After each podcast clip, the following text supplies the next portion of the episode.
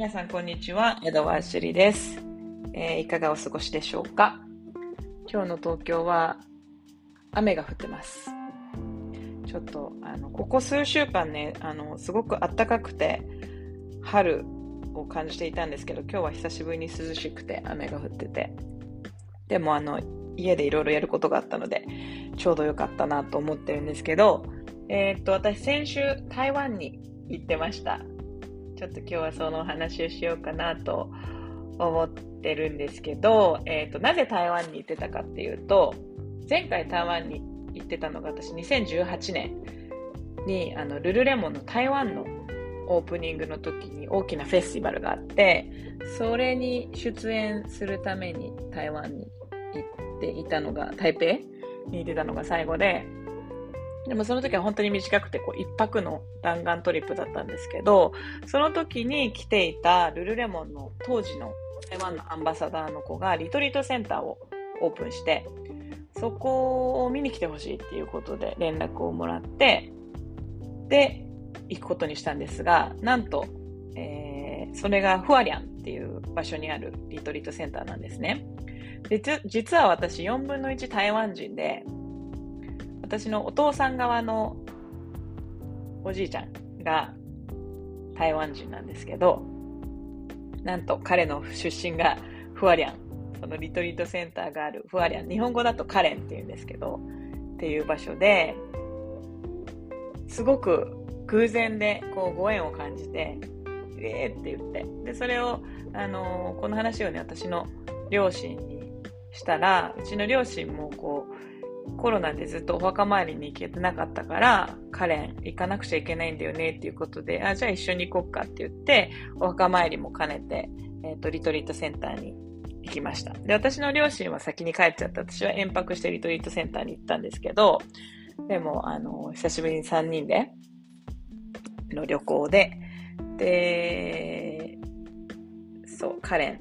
フワリャンっていう場所に行ってきたんですけれども、まあ、4分の1台湾人でありながら、私はそこまでこう台湾にたくさん行ったことあるわけではなくて、まあ、前回は1泊だったし、その前に行ったのは、2011年ぐらいかな。いや、なんかサーフトリップしに行って、で、その前とかも別にそんなにこう行ったことあるわけじゃなくて、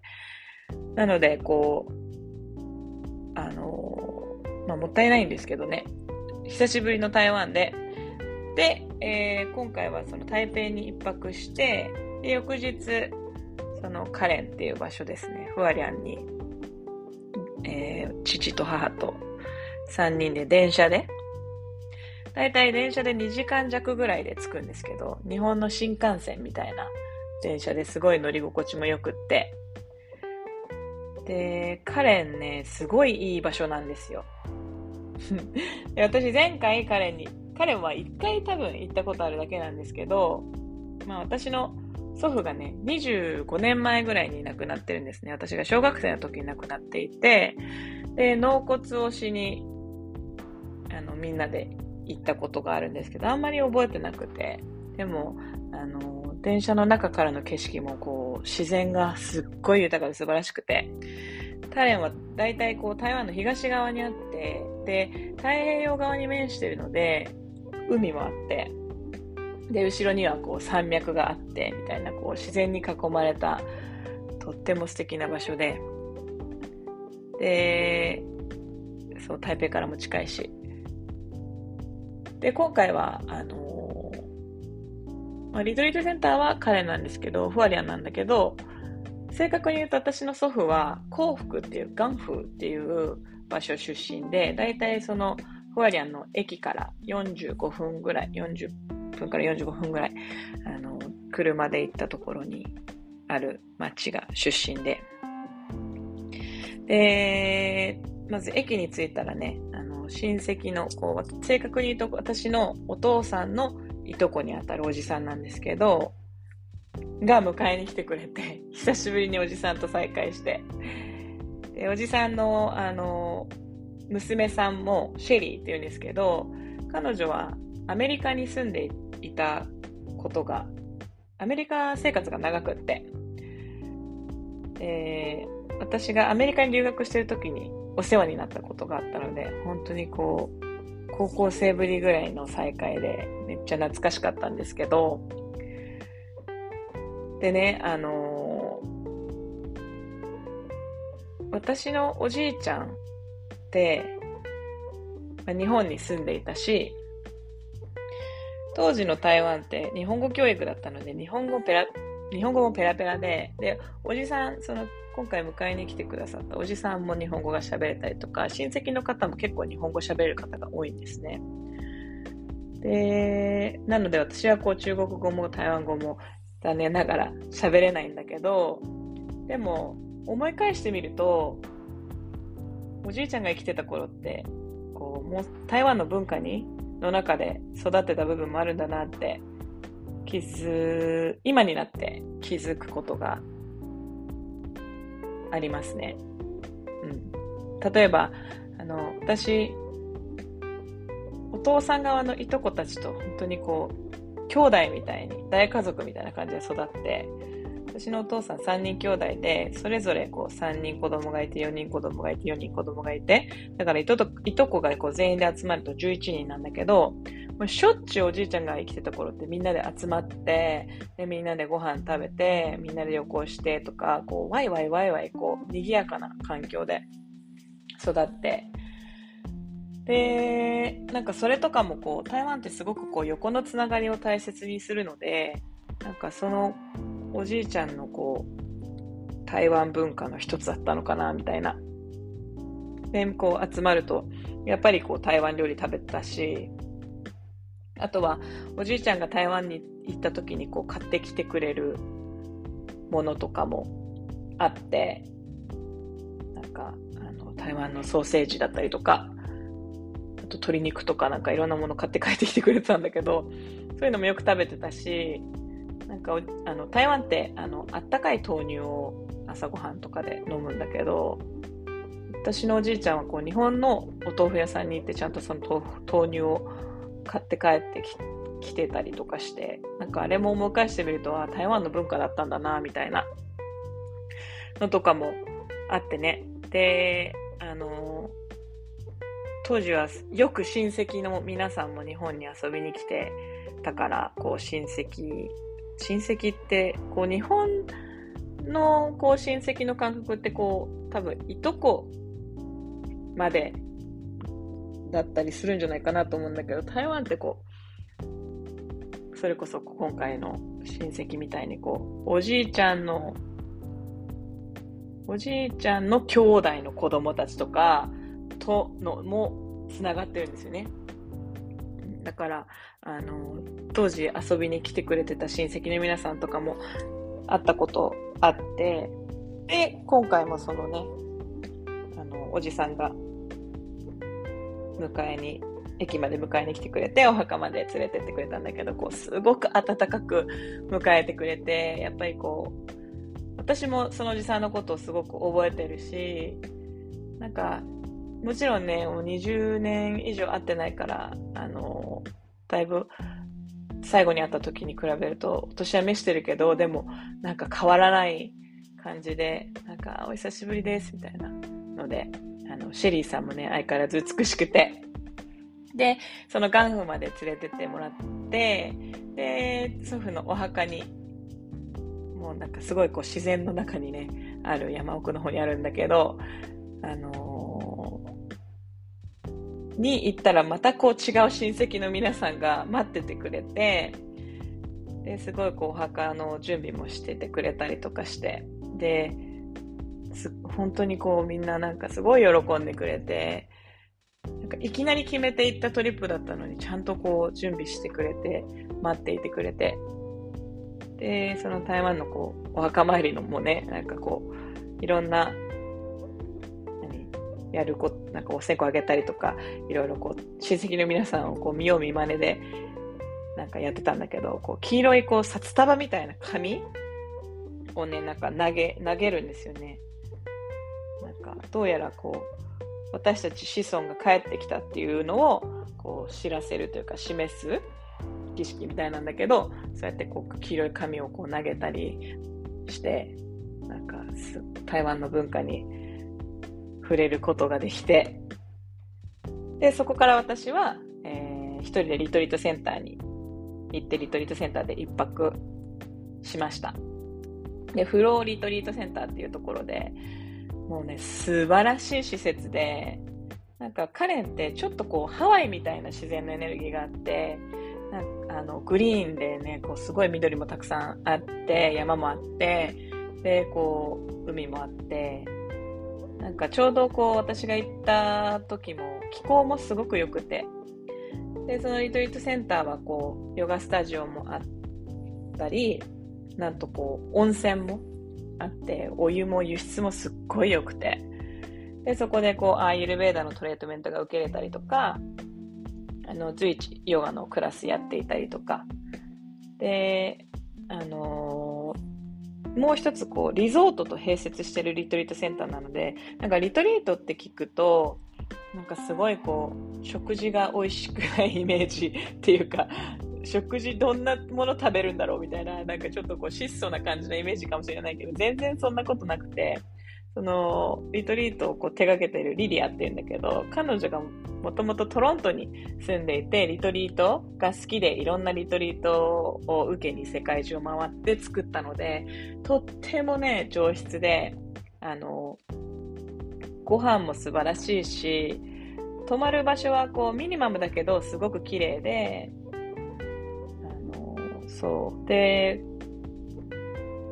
ご飯もこう、しっかり食べたかったら、ちゃんとした、あの、リゾートで食べるような。基本的には、あの、ビュッフェスタイルなんだけど、でももしデトックスしたらそういうプログラムあったり、あとはグルテンフリーのオプションがあったり、ビーガンオプションがあったり、みたいな感じで。で、あの私は朝ね、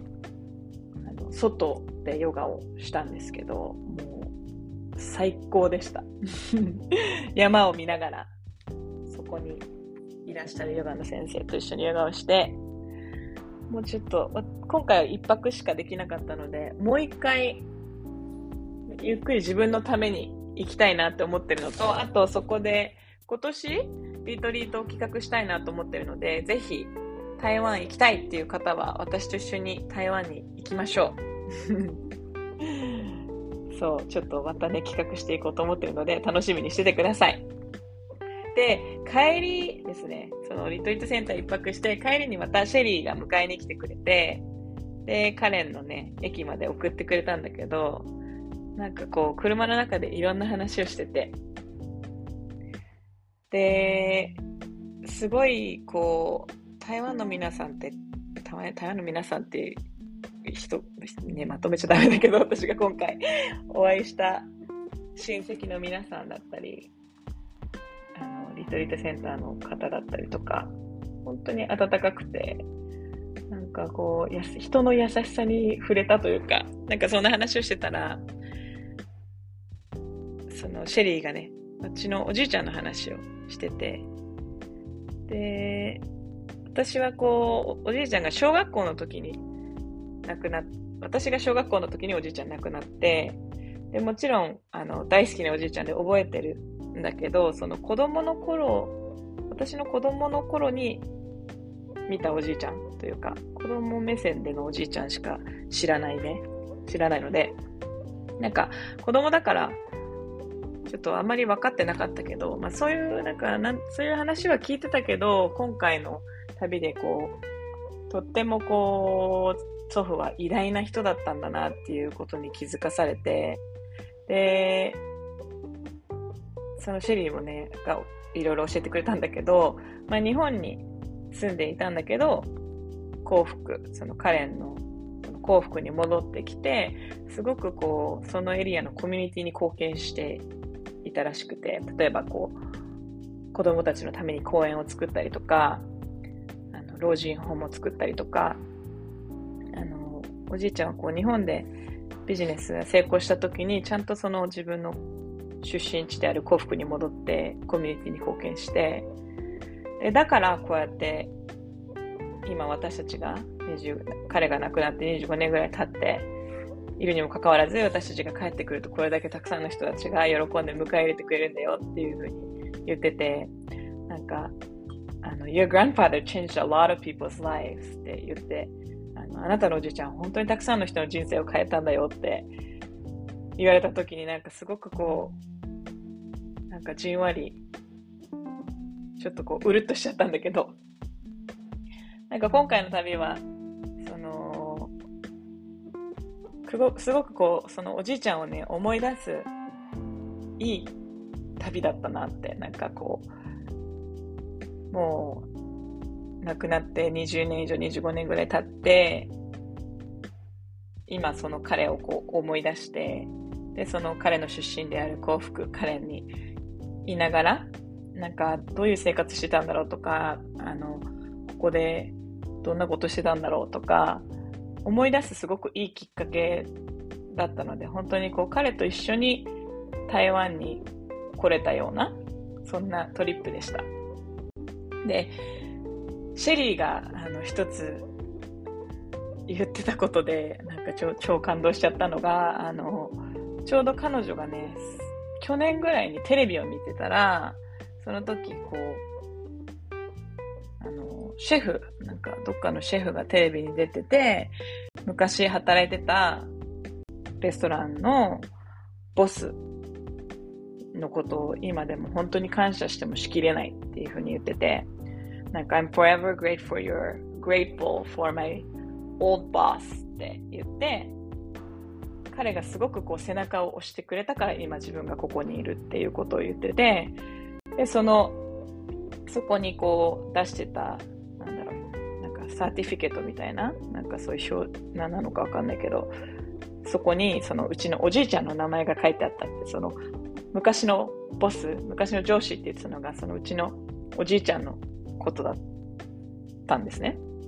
で、それをたまたまシェリーがテレビで見てて、で、なんかその、昔、働いてたレストランの上司が背中を押してくれて、彼がすごく応援してくれたから料理を続けることができたって、なんかそれってすごいことだなって、なんか、どういう状況だったのかね、私はわからないけど、でも、そう、確かにうちのおじいちゃんってその台湾であのビジネスホテルをやってたことがあって、そこに下に小さいレストランがあって、多分そこで働いてた人なのかな、ちょっとわからないんだけど、でも、あの、当時ね、なんかおじいちゃんのことをこう考えると、多分その彼をこう純粋に応援して、別にこう見返りを求めて、なんかそういうことを応援してたわけじゃなくて、本当にこう、彼の才能を見据えて、応援して、で、でもその時、おじいちゃんがかけた言葉でその人の人生はこんなになんかこうその人の人生にこんなにもインパクトを与えていること。でその25年前って多分彼はこんなシェフみたいなシェフになってなかったわけででそこでもうおじいちゃんが亡くなってでそこからこんなに時間が経ってで彼がこういう風になっている。でそのその時のインパクトその時おじいちゃんが与えたインパクトってすぐにはわからないことだったんだけど25年以上経って、で、おじいちゃんが生きてる間には分からなかったことなのに、25年以上経って、そうやってこう周りに回って、孫である私のところにその話が届いてるっていう、なんか鳥肌立ちますよね。そう、すごいちょっと、あの、私はその話考えるとなんかちょっと、泣けちゃうんだけど、でもなんか、すごい私もやっぱりそういう人でありたいなって、その、純粋になんかみんなをこう応援するような言葉をかけてあげれる人になりたいし、あとはその台湾の皆さんを見て思ったのはなんか感謝の気持ちを忘れない人でありたいなと思いました。なんかこう台湾の親戚の皆さんだったり、今回迎え入れたてくれた人たちって、もうおじいちゃん、何年ももう30年とか40年とか前、前、50年とか前に、あの、おじいちゃんがしたことに今でもこうやって私たち家族にこう感謝の気持ちを見せてくれてるってなんかこうその忘れ本当に感謝の気持ちを忘れないでいるっていうのが素晴らしいことだなって思いました。なのであのすごくねいろんなことを感じたとってもいいあの短い台湾トリップでした今回は3泊したんだけど、うん、台湾本当にいいところだからもっともっとね行きたい場所になりましただから今年はそんなわけでリトリートを企画したいなと思ってるので、ぜひぜひ楽しみにしててください。えー、今日のお言葉は、これです。えー、Walk like you have 3000 ancestors behind you. あなたの後ろに先祖が3000についているように歩きなさい。そう。本当にこう、私たちってこう、お父さんお母さんだけじゃなくてその上にお父さんとお母さんのお父さんとお母さんがいてで先祖がねいるわけなんだけどその一人一人がそうやっていろんなことをね私たちのようにこうやっての悩みながら葛藤しながら生きていろんなことを成していてでその人たちのおかげで私たちって今があるからそう先祖に恥のないように生きていきたいなと思いました。ちょっと長くなっちゃったけど、そんな感じで皆様、今週も素敵な1週間をお過ごしください。エドワージリでした。